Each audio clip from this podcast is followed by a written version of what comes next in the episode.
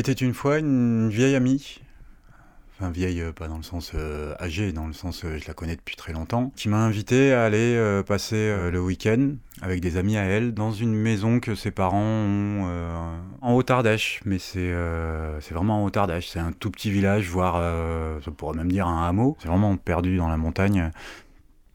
Quand je dis que c'est perdu, c'est que tu peux facilement tomber nez à nez avec des sangliers qui sont dans le jardin. Voilà, donc. euh,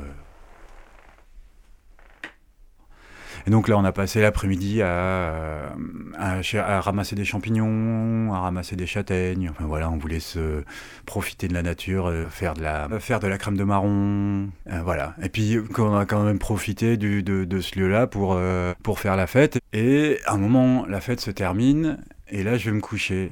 Et là, donc on est en pleine Haute-Ardèche, je me couche. Et que je ferme les yeux ou que je garde les yeux ouverts, ça changeait rien du tout. Je, je, je voyais rien. Mais c'était pas ça qui était le pire en fait.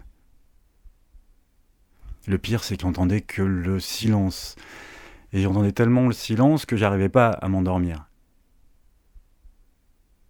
Et la seule solution que j'ai trouvée, c'est de mettre des boules caisses.